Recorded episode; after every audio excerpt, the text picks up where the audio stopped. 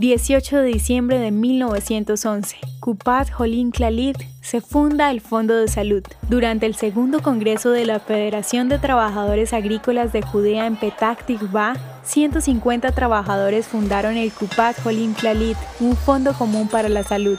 Los primeros pobladores en Palestina se encontraban con condiciones sanitarias deplorables, empeoradas por los pantanos infectados de malaria, la falta de plomería, agua corriente y casi ningún centro de salud público. Las condiciones se combinaron con el creciente número de accidentes entre los trabajadores judíos, motivando la formación de federaciones de salud pública. Tras la independencia de Israel en 1948, el fondo se incrementó drásticamente en tamaño y el alcance de trabajo para satisfacer las necesidades de la población en rápida expansión del joven Estado. Actualmente, Clalit Health Services es el proveedor de salud más grande de Israel, cubriendo el 60% de la población. Todos los ciudadanos en Israel tienen una cobertura de cuidados médicos.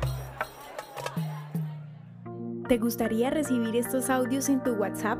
Compartimos nuevos episodios todos los días. Suscríbete sin costo alguno ingresando a www.hoyenlahistoriadeisrael.com. Hacerlo es muy fácil.